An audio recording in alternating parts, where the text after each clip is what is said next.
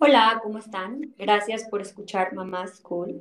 El día de hoy vamos a platicar de un tema súper interesante. Vamos a platicar del el desarrollo psicomotor. Y bueno, creo que como mamás tenemos que estar súper al pendiente los nenes puedan llevar a cabo diferentes actividades en tiempo y forma.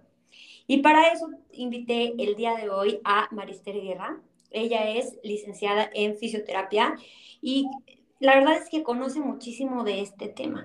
Marister, muchísimas gracias. Gracias por aceptar esta invitación y por este tema tan importante.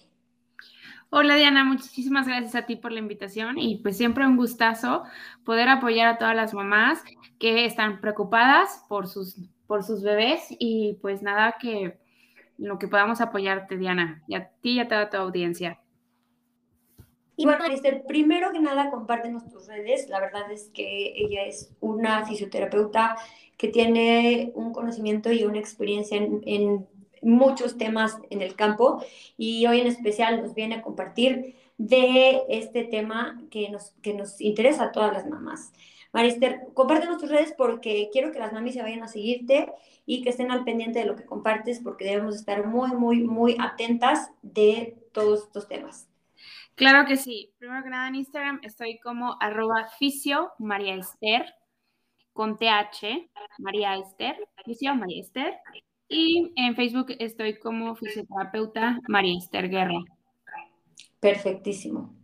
Y bueno, María Esther, la verdad es que este tema es un tema que a mí me llama muchísimo la atención porque creo que como mamá no nos damos cuenta que de repente nuestros nenes si no están logrando una, este, hacer alguna actividad, estamos eh, retrasando ese desarrollo.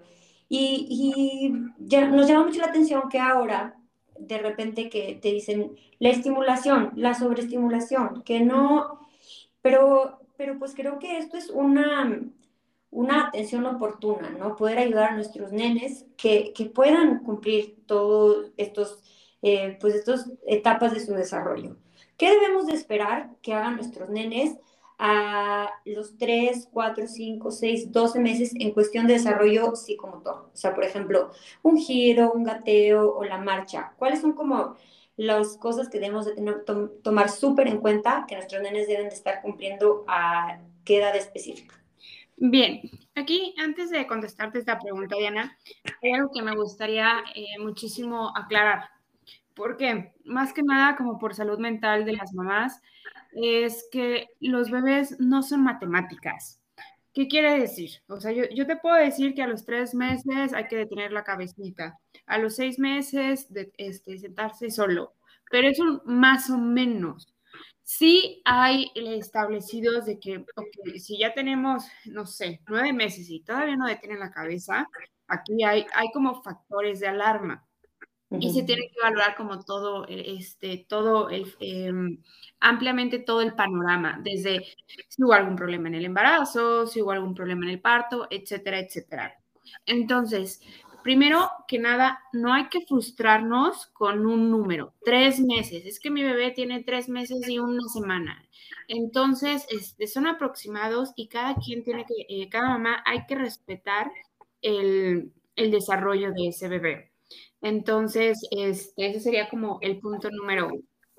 Ahora, hay algo que comentaste muy importante sobre la estimulación. Eh, algo que tenemos que hacer durante el bueno, no es tratamiento, sino durante el apoyo que le damos al bebé para que cumpla con su desarrollo, es que tenemos que respetar la edad que tiene el bebé. ¿Qué quiere decir? Que si yo tengo un bebé de tres meses, voy a hacer toda la estimulación de acuerdo a un bebé de tres meses, tenga o no tenga retraso. Si, no, este, si el bebé está de acuerdo a su edad, lo que se hace es reforzarlo, más no se está como sobreestimulando. No sé si me expliqué, Diana. Sí, sí, sí, totalmente. Y por ejemplo, cuando los bebés son prematuros, eh, ¿qué, pueden, ¿qué pueden tomar como parámetro las mamás? O sea, eh, yo tengo de edad corregida. ¿Cómo es eso? Bien, se supone que la edad corregida es un poco ambiguo, o sea, sí hay, eh, los doctores sí la establecen, pero de acuerdo también a mediciones, reflejos, etcétera, etcétera. La forma como más fácil es, este, si mi bebé nació dos semanas antes, pues bueno, yo le, yo le resto dos semanas a su, a su desarrollo, ¿no? O sea, si, si nació de siete meses, este, le resto eh, los meses que le faltó al momento del desarrollo. Pero eso es como, no es tan exacto, pero es como una idea muy generalizada. Entonces, eh, también hay que ver el por qué eh, nació antes, etcétera, etcétera. Perfectísimo. Y por ejemplo, ¿qué debemos de hacer si nos damos cuenta que nuestro bebé ya presenta algún retraso psicomotor? Bien, Primero que nada, sí hay que eh, valorar la causa del, retraso del desarrollo psicomotor. Hablar de un retraso del, eh, desarrollo psicomotor puede llegar a ser un mundo. hay veces que ni siquiera es un diagnóstico, simplemente es, está retrasado, pero ¿por qué ese bebé no está cumpliendo con los hitos del desarrollo? Los hitos del desarrollo son como los puntos clave que tiene que ir cumpliendo el bebé de acuerdo a los, a los meses. Entonces, primero que nada, eh, hay que establecer por qué tiene ese eh, retraso en el desarrollo psicomotor. Entonces, el primero que tiene que decir aquí hay algo mal es el pediatra. Eh, es por eso que no solo las citas con el pediatra es para que cumplan su esquema de vacunación, sino el pediatra también los mide, los pesa y los valora con los reflejos y, le, va preguntándole a la mamá que, o sea, a partir de qué mes ya se sostiene la cabeza, ya se sienta y a partir de ahí empieza, puede llegar a sospechar que hay un retraso en el desarrollo. Entonces el pediatra valora y ve la necesidad, si, si es necesario, valga la redundancia, mandarlo a neuropediatría. Bien, aquí hay otro punto que me gustaría explicarles. El desarrollo psicomotor, su nombre lo dice, es motricidad, o sea, que se gatea, que se, sienta, que se camina, pero también tiene palabra psico, de psique, que es mente. Entonces, es la unión del, o sea, del cerebro con, con el movimiento. ¿Qué quiere decir? Que conforme va desarrollándose el sistema nervioso, se va a ir moviéndose más ese bebé porque ya hay esa conexión. Por eso te dicen, no sé, hay que ponerlos a gatear mucho. Sí, efectivamente, hay que ponerlos a gatear mucho porque empiezas a mover mano derecha, mano izquierda, mano derecha, mano izquierda y empiezas a unir y a poner a trabajar también a lo que es el cerebro. Entonces, el cerebro tiene su proceso de maduración y por ende se va a expresar en movimiento. Entonces, cuando hay un, retraso en el desarrollo psicomotor, los que trabajan mucho eso es neuropediatría. Bien, antes que nada también no hay que alarmarnos. ¿Por qué? Y ahorita es algo que platicábamos eh, Diana y yo, es que se está viendo mucho retraso en el desarrollo psicomotor en los bebés que nacieron en pandemia, en 2020, pero no porque tengan un daño neurológico, sino porque todo el ambiente no les favoreció para que fueran, em, fueran, pues... Correctamente estimulados, por así decirlo. Así es. Al final de cuentas, esos estímulos fueron suprimidos que el, sistema nervioso no daba esa respuesta. Ok. Y por ejemplo, ahorita las mamis que están eh, atravesando por esto, ¿qué pueden hacer al respecto? Bien, aquí es importante, aquí se van dos vertientes. Una, si se detectó un retraso en el desarrollo psicomotor, ya sea por el pediatra, por el neuropediatra, ya hay doctores todavía especialistas en rehabilitación o en rehabilitación de neuropediatría. Entonces ahí es cuando entra a un tratamiento. O sea, ya no es como de que, ah, lo llevo a, a estimulación temprana como para reforzar su desarrollo, sino para que alcance ese, desarrollo. Eso es literalmente terapia, es fisioterapia neurológica pediátrica. hay que tratar. Tenemos la otra vertiente, que es, mi bebé no tiene ningún problema en el, en el sistema nervioso, mi bebé es sano, pero no va de acuerdo al desarrollo. Entonces, ¿qué es lo que está faltando? La correcta estimulación. Aquí hay que entender por estimulación es los, los em, la vista, el tacto, el gusto, la audición y cuál está faltando. Vista, tacto. Híjole, se fue la onda feo. Los cinco sentidos. Vista. sensorial? Sí, todo lo sensorial. Cuando nosotros hablamos de lo sensorial, hay diferentes formas. Estimulamos, valga la redundancia, los sentidos. Entonces, es que, ok, igual y mi bebé está teniendo el correcto estímulo visual. ¿Por qué? Porque le pongo la lucecita en las noches, este, lo pongo a leer cuentos, entonces está viendo la imagen, luego me está escuchando a mí, está en el estímulo eh, auditivo, pero no se está moviendo adecuadamente. ¿Por qué? Porque le estoy cargando todo el tiempo. O porque eh, yo estira tantito la mano y le estoy pasando luego, luego las cosas que, él quiere. Entonces, cuando nosotros hablamos de una estimulación temprana, va enfocada a los cinco sentidos. Tenemos que estimularlo visualmente, olfatoriamente, que me estaba faltando, la vista, el olfato, el gusto, el tacto y la audición. Porque, por ejemplo, un, libro de un libro de, pues, de niños tiene dibujos gigantes con las facciones muy marcadas y los colores principalmente rojo, amarillo, eh, verde y azul, porque son los colores que el niño capta y lo estamos estimulando visualmente. Al momento que nosotros le, contamos, le, leemos ese cuento, lo estamos estimulando auditivamente.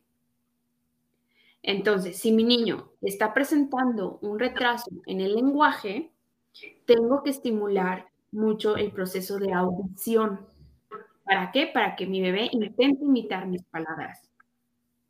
Entonces, ¿qué es la estimulación temprana como tal? Son estímulos guiados, estímulos pensados buscando una respuesta de ese bebé. Ejemplo, si yo le pongo la, la se la pongo en oído izquierdo, voy a buscar que ese bebé voltee a la izquierda y luego que voltee a la derecha. Un punto de alarma sería que si yo estoy con, el, con la sonaja y no responde a ese sonido, ¿qué es lo que está pasando? ¿Mi bebé escucha bien? Si yo aplaudo, no responde, no hay alguna, ya sea de los ojos, del llanto, movimiento de las manos, ¿escuchó mi bebé ese aplauso? Por eso los pediatras también preguntan, eh, cuando usted le habla a mamá, voltea y 100%. Igual no te comprenden todavía, pero empiezan a responder a diferentes estímulos y la magnitud de la respuesta va a ir siendo más grande conforme el bebé va creciendo.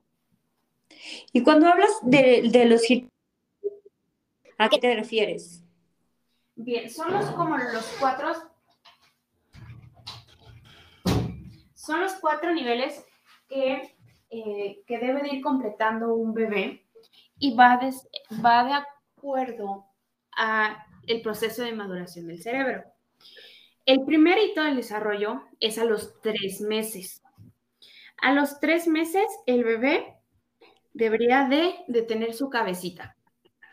Pues ya, sí, o sea, ya lo, lo, sientas, lo quieres sentar tantito, le ayudas para sentarse.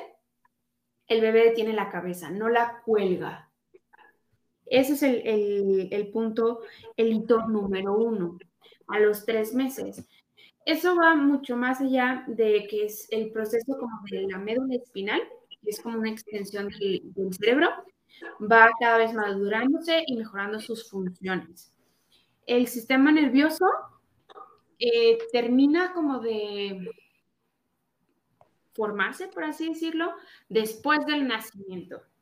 ¿Ok? Entonces, eh, es como que nos va diciendo cómo va ese proceso de, de, maduración de ese cerebro. Entonces, hito número uno es a los tres meses que detenga la cabecita. Antes de detener la cabecita, eh, ¿cómo lo, lo, estimulamos o le vamos a enseñar que detenga el bebé la cabecita? Y es que primero empiece a girar su cabeza a 45 grados. Y después empieza a girar la cabeza a 90 grados. Y ya después ya tiene ese movimiento de cuello y se le conoce como el sostén cervical. ¿Ok? Detiene la cabeza, en pocas palabras. Ese es a los tres meses. Entonces, cumplió eso, palomita. Nos pasamos al nivel 2. El nivel 2 es que se, siente, se sienta solo. Se le conoce como el control de cuello, perdón, el control de tronco. Y si nosotros lo dividimos, vayan como de arriba hacia abajo. Primero te controla el cuello y después te controla el tronco. Ok. Entonces es, y son las preguntas que a los seis meses más o menos, eh, ¿tu bebé se sienta solo? Eh, no, por ejemplo, no se sienta solo, pero si yo lo siento, se queda un ratito sentado. Entonces, está trabajando sobre ese control de tronco, nada más hay que reforzarlo. Sí, ya se sienta por completo solo. Ahora, ¿cómo se sienta? ¿Se sienta derechito o se sienta en forma como de una S? Una S, o una C de casa. Entonces, ahí es cuando empezamos a trabajar un poquito el control de tronco. Y van en niveles, ¿por qué? Porque si mi bebé no puede controlar el cuello, no puede detener su cabecita, pues va a ser mucho más complicado que se siente solito sin el control de la cabeza. Entonces, primero se pone el control de cabeza y después el control de tronco. ¿Y qué hay de la teoría que de que antes de los seis meses debemos de cuidar su postura de flexión. O sea, típico que, que el, o sea, yo porque pues me informé, ¿verdad? Pero el abuelito, la tía que ya quiere sentar al bebé. O sea, ¿qué, qué opinas al respecto? Antes de los seis meses. Antes de los seis meses, pues al final de cuentas, ese cerebro no está preparado todavía para sentarse. Entonces, eh, el proceso como tal de un patrón flexor, o sea, que están en posición fetal, lo van, conforme va madurando ese cerebro, no va, o sea, sí tiene ese patrón flexor, pero se va moviendo más. Entonces regresa y a, una posición ya más, no puedo decir normal porque son bebés, entonces, pero tampoco es anormal, pero así como siéntalo antes de los seis meses, es regresar a lo mismo es respeta el desarrollo del bebé. Ok. meses vamos Entonces no. no, respeta ese desarrollo. Ok, perfecto. Así es. Muy bien. ¿Cuál sería el, siguiente hito del desarrollo? Bien, el siguiente hito del desarrollo estamos en el de, en el de los seis meses, que fue el, el sentar al bebé. Bien, aquí antes que pasemos al otro, entre estos tres y seis meses, ya ven que les había hablado sobre la estimulación sensorial, de los cinco eh, sentidos. También hay que empezar a trabajar el vestibular. El vestibular va enfocado al equilibrio, el que es en el que está el oído. El oído trabaja las cuestiones vestibulares, el equilibrio y las cuestiones de audición. Por eso, si ustedes ven las cámaras de estimulación temprana, etcétera, ven las hamacas. Entonces, eso trabaja mucho el oído, donde estoy de lado, estoy del otro lado, estoy sentado, estoy boca abajo. Entonces, hay que irlo también estimulando con, en seis meses es acostado, le pones una hamaca acostado, ¿no? O la mamá literalmente lo, lo está haciendo. En seis meses empiezas a trabajar también las cuestiones vestibulares de que está sentado y lo pones que se apoya hacia la derecha, que se, como se columpia hacia un lado, hacia el otro, hacia adelante y hacia atrás. Y si tu bebé, si, si tú lo mueves tantito hacia la derecha y él recupera, él o ella recupera esa posición de sentado, tiene ya un control muy bueno del tronco, porque lo pierde y lo regresa, lo pierde y lo regresa. Tiene la capacidad de recuperarlo y de controlarlo y pues que no se caiga. No sé si me expliqué, Diana. Sí, no, sí, perfectamente. Bien, por eso también es importante todo lo que son columpios y pelotas, sentarlos en una pelota y girarlos. De hecho, la típica imagen de estimulación temprana es un bebé sobre una pelota.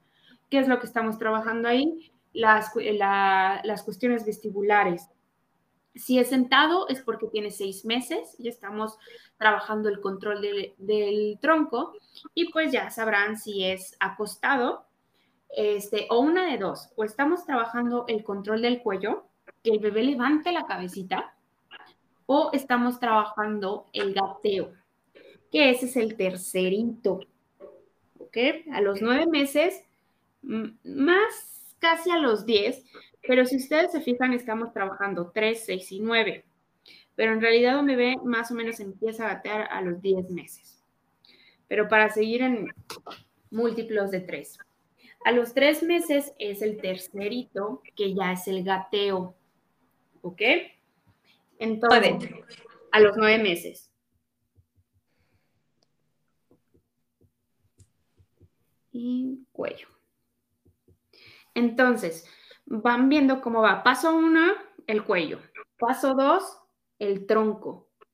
Y paso tres, el gateo.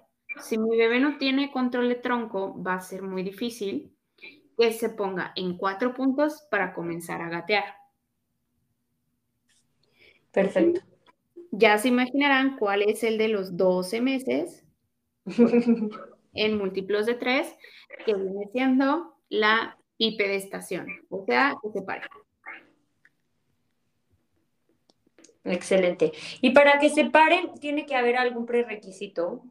Bien, sí, en todo. ¿Qué quiere decir?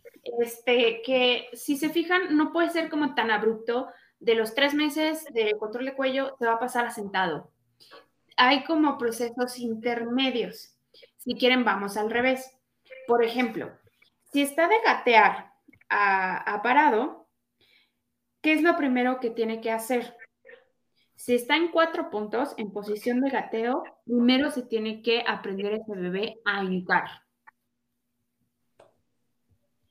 y analiza el movimiento que si estás en cuatro puntos y se queda hincado, el perfecto control de tronco que debe de tener ese bebé para poderse quedar hincado. Claro. Bien, ahora el segundo paso es que ya está hincado, se tiene que aprender a parar. Entonces, yo le digo, bueno, no le digo, sino en rehabilitación neurológica también está como el principito pidiendo matrimonio. ¿Qué quiere decir? Está hincado, pero va a sacar una pierna. Entonces, de ahí ya empieza a poder, ya tiene la base nada más para estirar esa rodilla.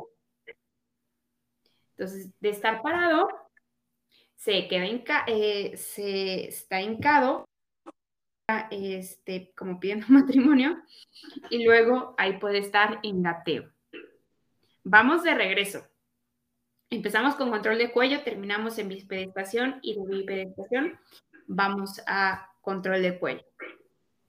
Bien, ahora, si estamos en el gateo, ¿qué necesita hacer mi bebé para que pueda gatear? Eh, primero se tiene que pasar de sentado a cuatro puntos. Entonces, si mi bebé está sentado, tiene que tener la capacidad de, por ejemplo, si se va a poner en cuatro puntos hacia la derecha, llevar mano derecha y mano izquierda al lado derecho y girarse y que se ponga en cuatro puntos. ¿Sale? ¿Me explico? Perfecto. sí, sí. Te voy, me estoy haciendo las imágenes en mi cabeza. Como estamos en, en puro audio, esto sí es mucho de imagen. Entonces, si está sentado mi bebé, tiene que aprender a ponerse de sentado a cuatro puntos y son esos giros. A eso se le conoce como disociaciones de cintura. ¿Qué es eso? Que mis hombros se puedan mover hacia la derecha y mis pies están hacia la izquierda y viceversa. Que, que, no seamos como unos cuadrados, o sea, que no seamos troncos. Eso es lo que se refiere. No estamos moviendo un brazo hacia la derecha, mis piernas hacia la izquierda y podemos tener este control. Por eso en estimulación temprana trabajamos mucho la disociación de, cinturas. Cuando caminamos, mis, mis piernas y mis brazos tienen un cierto como vaivén. En el gateo también tiene un vaivén. En el tronco, para que se pueda pasar de sentado a cuatro puntos, es un vaivén. Aquí va un dato curioso. Y a los niños que están presentando retraso en el desarrollo y nos mandan a equinoterapia, que es terapia con caballos, ese vaivén que tienen los caballos se asemeja al de la marcha del ser humano. Entonces, por eso les gusta mucho trabajar la equinoterapia en los niños para que aprendan a ese balance como derecha, izquierda, derecha, izquierda, derecha, izquierda. ¿Sale? Y por ejemplo, ¿qué tipo de, terapia se, recomienda una fisioterapia para, estos ah, diferentes, pues pudiéramos decirle retrasos o, como, o sea, si tus hijos no están cumpliendo ese, esos, esos hitos de desarrollo, ¿qué otras terapias además de fisioterapia terapia hay? Bien, prácticamente es eh, estimulación temprana. Dentro de la estimulación temprana es, híjole, es un mundo. Hay diferentes técnicas de, se llama desarrollo, eh, no, es que no es desarrollo psicomotor. Ay, se llama neurorehabilitación o neurohabilitación en caso de los bebés. Entonces son muchísimas las técnicas para eh, lograr ese desarrollo ya sea, y ahí es cuando empezamos a valorar si, eh, si tiene un retraso en el desarrollo, por qué, si tiene un problema neurológico y si está eh, alterado el tono. Quiere decir que si está o muy durito el bebé o muy suavecito. Entonces, de acuerdo a, esas eh, alteraciones, es el método de tratamiento. ¿Y, cuál sería así como un signo de alarma que tú digas, o sí o sí, tienes que llevarlo a una valoración con un fisioterapeuta o a qué especialista debemos de consultar en este caso? O sea, ¿y cuál sería el signo de alarma y con quién nos, nos dirigimos? Algún retraso en el desarrollo psicomotor persistente. Cuando se valora un niño, se valora principalmente por cuatro etapas. Una, por el, eh, en la motricidad gruesa, que viene siendo esto, que si controla el cuello, que si controla el tronco, que si se sienta. Esa es como la motricidad gruesa. Y después está la motricidad fina.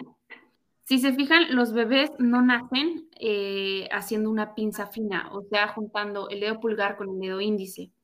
Primero hacen como que lo agarran todo de, pues sí, valga la redundancia, como si fueran garritas. Con su mano, vamos. Con toda la mano. Y después van puliendo ese, esa forma más fina de, tomar las cosas. Esa es la okay. fina. O sea, por ejemplo, si junta un, un, cubo arriba de otro cubo, o se hace una, una, una torre de cubos, o se hace un puentecito de cubos, es motricidad fina si lo ponemos a dibujar y, toma el, el, crayón con toda la mano y después poco a poco lo empiezan a, tomar con, como si fuera un lápiz ya adulto escribiendo, esa es la pinza fina.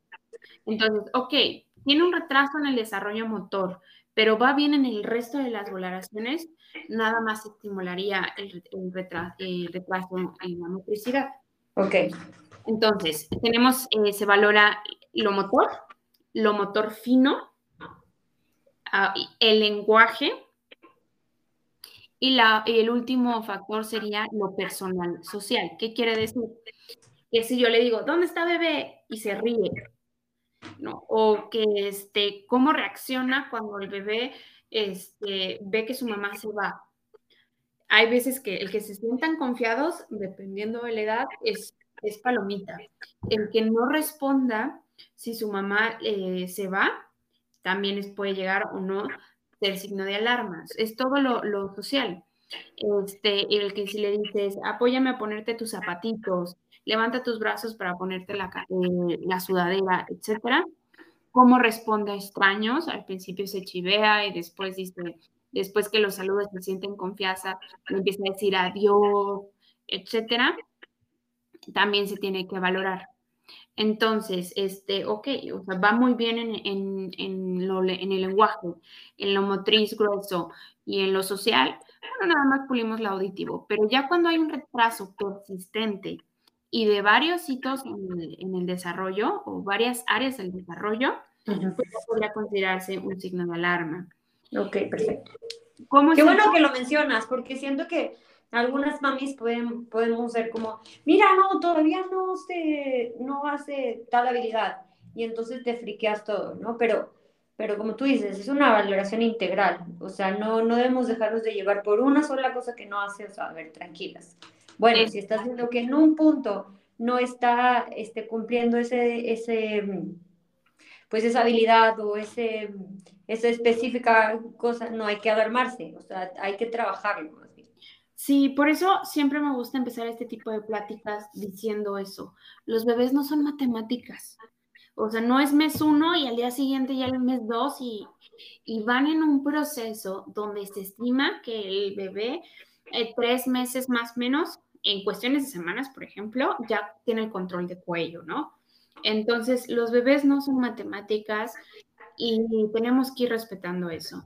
Ahora, también por eso el punto número dos que abarcamos en esta, en esta plática es, eh, hay que ser muy fieles con la valoración del pediatra.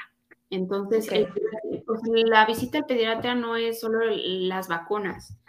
Se pregunta cómo va en el desarrollo psicomotor, incluso va, ya puede comer papilla, ya puede comer con trocitos, etcétera. Entonces, se está también viendo todas las cuestiones de desarrollo orgánicas que el bebé vaya de acuerdo a, su tamaño, a su peso, etc. Si el pediatra ya detecta un signo de alarma, ahí es cuando este, los mandan a estimulación temprana. Puede ser a directo a fisioterapia o los mandan a neuropediatría o a medicina de rehabilitación, dependiendo hoy completamente del, del caso en particular. Oye, ¿y te ha tocado alguna mami que te ha dicho como o sea, que lleva a su nene, a su nena con algún retraso psicomotor y que te ha dicho, no, es que el pediatra no me dijo, o, o sea, o, o cómo, cómo cuando te llega alguien con retraso se dio cuenta que este era el caso. Casi siempre es con el pediatra. Este, casi siempre es con el pediatra el que dice, yo lo que pasó mucho en la, en la pandemia eh, les eh, llega, ¿no? Me dicen, es que me pasó hace poco. Era una bebé de, ahorita les digo, tenía 14 meses y ah, no tenía el completo control de tronco. Quiere decir que a los seis meses ella debía de tener un control de tronco y eran 14 meses y todavía no lo tenía del todo. Entonces, ahí es cuando empezamos a, indagar un poco. ¿Qué te ha dicho pediatría? ¿Tiene algún problema? Me dice no, o sea, que mi niña está completamente sana. Entonces, ahí descartamos un problema físico y empezamos meramente a adaptar el ambiente para que ese, ese bebé responda de acuerdo a su edad. No sé si me expliqué, Diana. Sí, sí, sí. O sea, en realidad es que ella estaba eh, sana, o sea, el, pediatra no le dijo como que tenía alguna enfermedad o algo como puntual, como para que ella haya dicho, ay, oye, hay que hacer algo, sino que en realidad no había recibido los estímulos necesarios como para tener este desarrollo. Sí, lamentablemente eh, tenemos que valorar mucho el ambiente para tomar la decisión de no mandar la estimulación temprana. Pero, por ejemplo, en este caso era bebé primeriza, eh, bueno, no si es bebé primeriza, este, mamá primeriza, su primer bebé, pandemia, casi no veía a nadie. Entonces, aunque no tuvieron un retraso en el desarrollo, pues estaba en la cuerda floja, porque al final de cuentas no era de que mándale a la guardería tan fácil o convive con tal persona tan fácil, dile hola, toca esto, toca aquello, porque teníamos el factor pandemia. Entonces, este, pues nunca está de más mandarlos estimulación temprana, porque nos enfocamos en eso, en reforzar lo que ese bebé debe de hacer, o ayudarlo a alcanzarlo, o a que de verdad lo aprenda bien. Claro.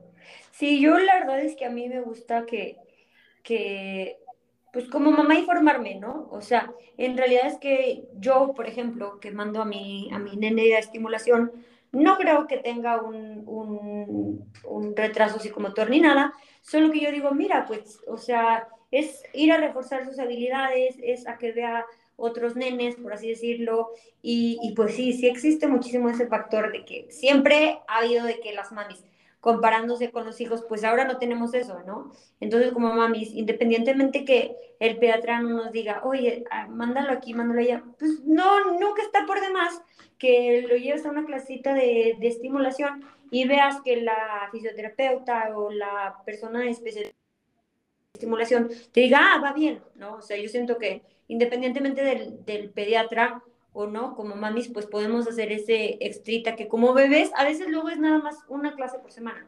Entonces, mami, no nos cuesta nada ir a, pues nada más como hacer el, el, el, check de que nuestros hijos pues van por el, por el, por el buen camino y sobre todo como más primerizas. Exacto, eh, literalmente es eso, es ir a, ir a hacer el check. ¿Por qué? Porque pues al final de cuentas un retraso no necesariamente son los primeros tres meses o los primeros seis meses, sino este, lo puedes llegar a presentar nueve o doce meses. Bueno, ¿qué está pasando? Que iba bien y de repente se retrasó. Ahora, un ejemplo, que hay, bromean mucho al respecto, pero tienen toda la razón. Las personas, y me incluyo, que batallamos para estacionarnos, es porque no gateamos cuando éramos chicos. Sí, claro. Entonces es, pues muchas veces, y a los ocho años en su clase de deportes nos ponen a gatear, claro, porque a los ocho años todavía siguen con la estimulación temprana, es desarrollo psicomotor, dependiendo ahora sí de la escuela qué nombre le pongan, que si deporte, que si la clase de actividad física, que si neuromotor, que si no sé qué otros nombres les ponen, pero los ponen a gatear, es que la estimulación temprana, ese refuerzo, esa actividad física que se le pone al niño, va enfocado a esos hitos del desarrollo, pero pueden ser hasta los siete años y hay algunos autores que se van hasta los nueve años. Claro, la plasticidad cerebral que apenas están como investigando hasta qué edad tú tienes este, buena plasticidad cerebral, es impresionante. O sea, de repente están sacando investigaciones que hasta adultos todavía podemos hacer conexiones neuronales y un chorro de cosas, entonces no hay que subestimarlo, o sea, todo le ayuda a nuestros hijos. Todo. Eh, todo y al final de cuentas es una convivencia dirigida. ¿Qué quiere decir? Y por eso me encanta, por ejemplo, cuando vienen los papás, los papás, pues hombres, a, a la estimulación temprana, porque se genera un vínculo muy bonito, en el sentido de que te dicen que trates, o sea, que tengas tiempo de calidad con el bebé, ¿no? Ok, y llega el, papá y dice, o sea, sí, pero ¿qué le hago? ¿Cómo juego? ¿Qué le pongo a hacer? Sí. Yo estoy dispuesto a tener tiempo de calidad con mi bebé, pero pues es un tiempo de calidad que, que se lo dejamos muy abierto, ¿no? Entonces el hecho que nosotros les, les, digamos, vas a ponerte a jugar con tu bebé y vas a intentar que patee el balón y que lo patee con un solo pie y con el pie derecho y luego izquierdo, derecho e izquierdo. Entonces, es, es, una terapia doble, en el sentido que también estás abarcando todas las cuestiones psicológicas, todas las cuestiones emocionales, sociales, además de la que si el bebé sí pudo o no pudo patear la pelota, ¿no? Entonces, te este, le vas a ayudar a tu bebé a, gatear, pero ¿cómo le vas a hacer? Eh, de sentado le vas a girar tantito así para que se pongan cuatro puntos. Y la verdad a veces me da muchísima risa, es, es la verdad es que disfruto dar mucho la terapia con los papás, porque muchas veces nosotras como mujeres hacemos de que, ah, vamos a meter al bebé, ¿no? Y lo hacemos como muy romántico, muy suavecito. Y de repente los papás, ah, que lo tenemos que llevar, meser, ok, y lo mueven muchísimo más. ¿Ves cómo el bebé pega unas carcajadas, se divierte y al final de cuentas, claro que es una superestimulación que el bebé va a responder muchísimo más. Claro. Entonces, sí, sí, hay que dejar a los papás ser papás en muchos aspectos. O sea, creo que eso es muy importante. y hasta, por ejemplo, en cuestiones físicas, ¿no? O sea, hay veces que se me complica un poquito en que en mecerlo eh, hacia un lado, hacia el otro, eh, pues, porque el bebé ya cada vez pesa un poquito más.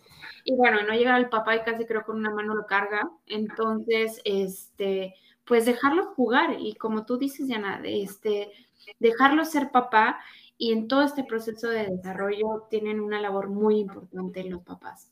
Claro, claro, hay que, hay que incluirlos. A veces como mamás pues no tomamos en cuenta que, que pues los papás también tienen un, un papel importante en, su desarrollo y que, y que si no los dejamos ser, no los dejamos... Yo tengo este ejemplo súper claro, o sea, que a veces estamos siempre queriendo meter toda nuestra cucharota y queriendo que los papás hagan este, como nosotros nos gusta y no, o sea, al final del día esa rudeza, esa, pues ese, ese instinto que ellos tienen es diferente y, y les va a enseñar una cosa totalmente diferente a nuestros hijos. Claro, y al final de cuentas, así como se establece una relación mamá e hijo, pues también tiene que haber una relación papá-hijo o hija, ¿no? Y, este, y aquí hay otro punto también muy, muy importante, porque es algo que ha pasado mucho.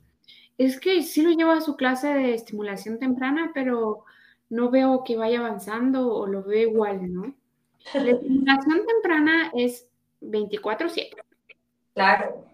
Totalmente. Entonces, si no está comiendo con el papá, él es, este, ok, y ejemplo, porque es algo que, escucho mucho, es que antes no llevaban a los bebés estimulación temprana. Esto es como muy novedoso, es del siglo XXI.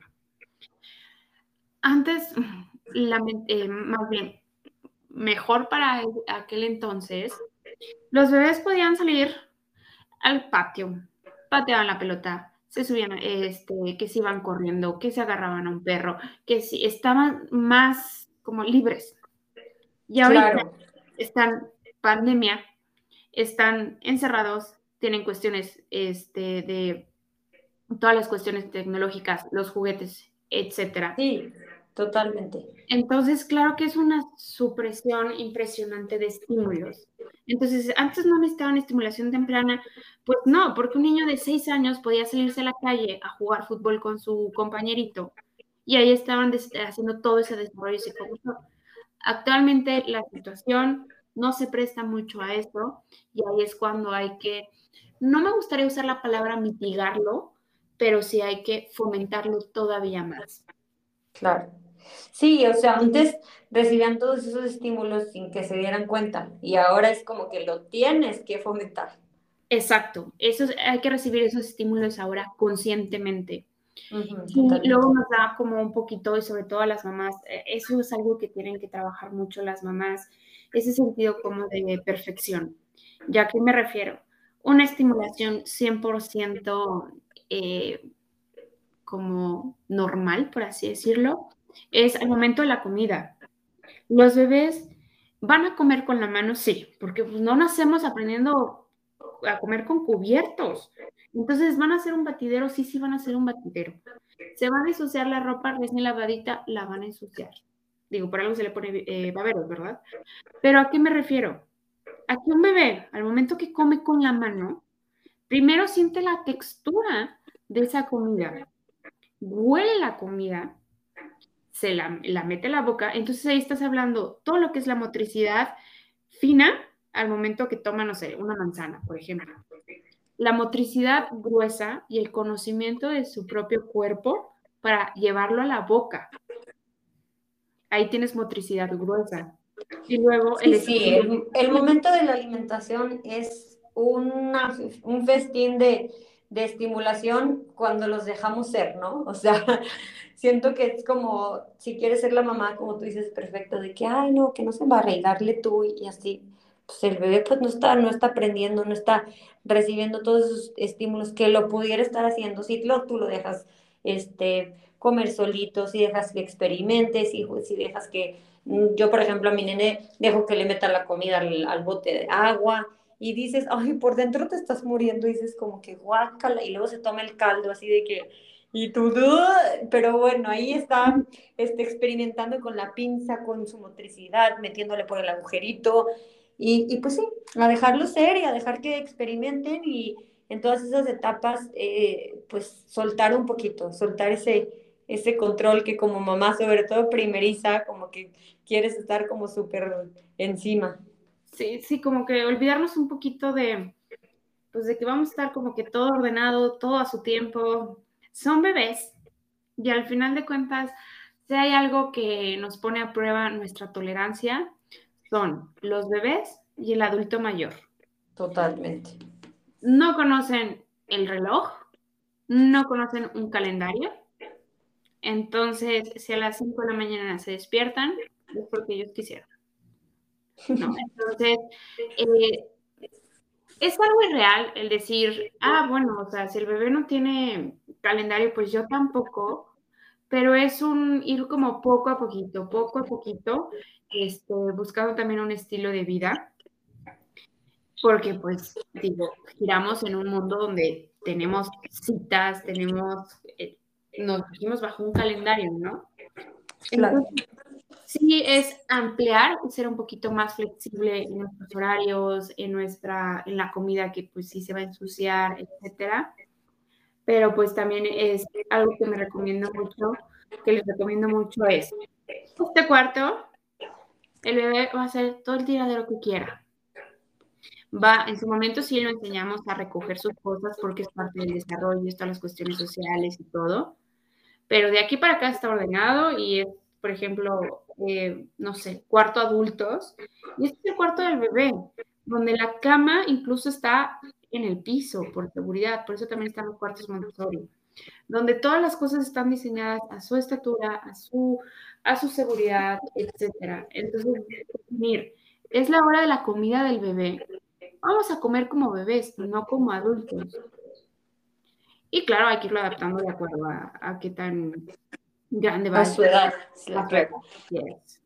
Y Marister, quiero que, no sé, para que terminemos esta, este episodio que, que es muy importante, que nos recomiendes a las mamis, ¿qué podemos hacer en cuestión de, mm, ahorita por pandemia, qué podemos hacer para que nuestros hijos estén recibiendo los estímulos que deben? hacerlos conscientes en el sentido de que, de que le voy a poner música para estimular su lenguaje, y lo voy a, no sé, lo voy a sacar tantito al jardín y que camine, por ejemplo, descalzo para que sienta lo que es el pasto. Entonces, este, dentro de la casa, eh, estimularlo. ¿A qué me refiero? A que no lo tengan en una cuna todo el tiempo, a que no lo tengan en, en su corralito todo el tiempo, es ponerse a jugar. Si como mamás se tiene, pues sí, lamento usar esa palabra, pero si tenemos como más obligación de jugar, en pandemia tenemos tres veces más esa obligación de jugar con ellos, porque es la estimulación al 100%. Totalmente. Los niños, tengo muy, muy, muy eh, claro que los niños aprenden jugando. O sea, y a veces nos queremos romper la cabeza y comprarles el material y esto pero no, en realidad es que si te pones a su nivel y te pones a jugar con ellos, estás contribuyendo impresionante a que ellos estén desarrollándose. Exacto, es, es, yo creo que nos iríamos con esta plática en ponernos a su nivel y la otra es dejarlos hacer. Que no le podemos, o sea, que si el bebé quiere, no sé, tomar esa pelota, se la vamos a acercar, mas no se la vamos a dar o sea, valoramos mucho en que mi bebé está aprendiendo esto, lo voy a ayudar a que lo haga, más no lo voy a hacer por él. Ok, perfectamente. Porque muchas veces las mamás pecan de ir o no lo ayudo o lo hago por él. Entonces es una cuerda floja en el cual es un camino muy, muy estrecho en el cual no lo voy a hacer por él porque mi bebé, quiero que aprenda mi bebé, pero se lo voy a acercar poquito para que tenga esa inquietud. Excelente. Sí, pues mamis, bueno, ya escucharon a Marister. Escriban en sus redes sociales por si tienen dudas de cómo estimular a su bebé, si quisieran tener alguna terapia, alguna terapia en, línea donde les puedan enseñar cómo pueden, pues sí, ayudarles a sus bebés a, a cumplir todas estas habilidades que deban de tener para su edad. Estoy segurísima que les contesta súper rápido y les puede dar una asesoría en línea. Y bueno, también presencial. Presencial, sí. Muchísimas gracias, Diana. Y efectivamente, lo que les pueda ayudar. Y pues llega un momento en que dices, obviamente no lo sé todo, pero cuando menos les ayuda a buscar a alguien que, que los pueda apoyar, porque pues bueno, es todo un mundo, ya hay muchísimas especialidades que trabajan con niños. Entonces, lo más importante es generar un criterio, no lo tenemos que saber todo, pero sí generar un criterio de cuándo puedo, necesito pedir ayuda y con quién. Claro, totalmente de acuerdo. Sí, así es, mamis. Y se los he repetido mil veces, mil veces en este podcast, las mamás somos el mejor doctor. Si algo no te late, si algo cachas, o sea, si algo sientes que de repente no te gira para un lado o no te voltea a ver, o hay que estar bien alertas, confiar en esa vocecita y decir, oye, a ver, necesito ir con un especialista, investigar, a ver qué está pasando, qué y listo, tomar acción. La verdad es que este, ya en esta, en esta era de, de información, pues entre nosotros que y, nuestros especialistas que comparten esta información gratuita, creo que ya, ya nada más queda a nosotros ponerse el granito y salir a buscar ayuda. Así es. Este, y es fácil información para todos. Entonces, mientras lo sepamos manejar muy bien y no genere como esa ansiedad. Claro. Confiar en mi persona como mamá, confiar en mi bebé y en su momento confiar en el, el personal que me está ayudando, en los profesionales que me están ayudando y ponernos tranquilas. Sí, sí, qué bueno que lo mencionas. Sí, también tranquilas. O sea, siempre nuestros bebés, sobre todo cuando están más chiquitos, o sea, siempre hay para adelante. O sea, de verdad que tienen una capacidad impresionante de aprender. Si tú dices, oye, estoy escuchando esto apenas, no me he enterado, este, mi bebé ya tiene, como dice Esther, 14 meses y, y no ha cumplido este, esta habilidad. De verdad que manos a la obra, nuestros bebés son esponjitas, o sea, creo que esto es súper sabido, que rapidísimo se ponen las pilas y, y pueden cumplir todo, todo, todo su desarrollo correctamente. Así es que, mamis, solo nos queda más que poner las pilas y compartan esta información, por favor, que es valiosísima. Así. Muchísimas gracias, Diana, por la invitación de verdad, eh, te felicito muchísimo como mamá. Eh, ver a tu bebé eh, en la situación en la que está, súper contento, súper activo, solo refleja el trabajo y el empeño que le, que le, has dedicado a tu bebé, el tiempo. Y pues también a las mamás hay que felicitarlas cuando un bebé sano, es mucho trabajo por, por detrás. Sí, totalmente de acuerdo. Mavis, les mando un abrazote. Gracias por escucharnos, gracias por compartir. Vayan y sigan a Marister en sus redes sociales, por favor. De verdad es otro de los especialistas que nos regala su tiempo y que debemos seguir a, pues, a saber todo el conocimiento que ellos comparten gratuito. Por favor, Mavis, les mando un abrazote. Muchísimas gracias, Marister. Besitos. Amor, paciencia y presencia. Les mando un abrazote. Hasta luego. Bye.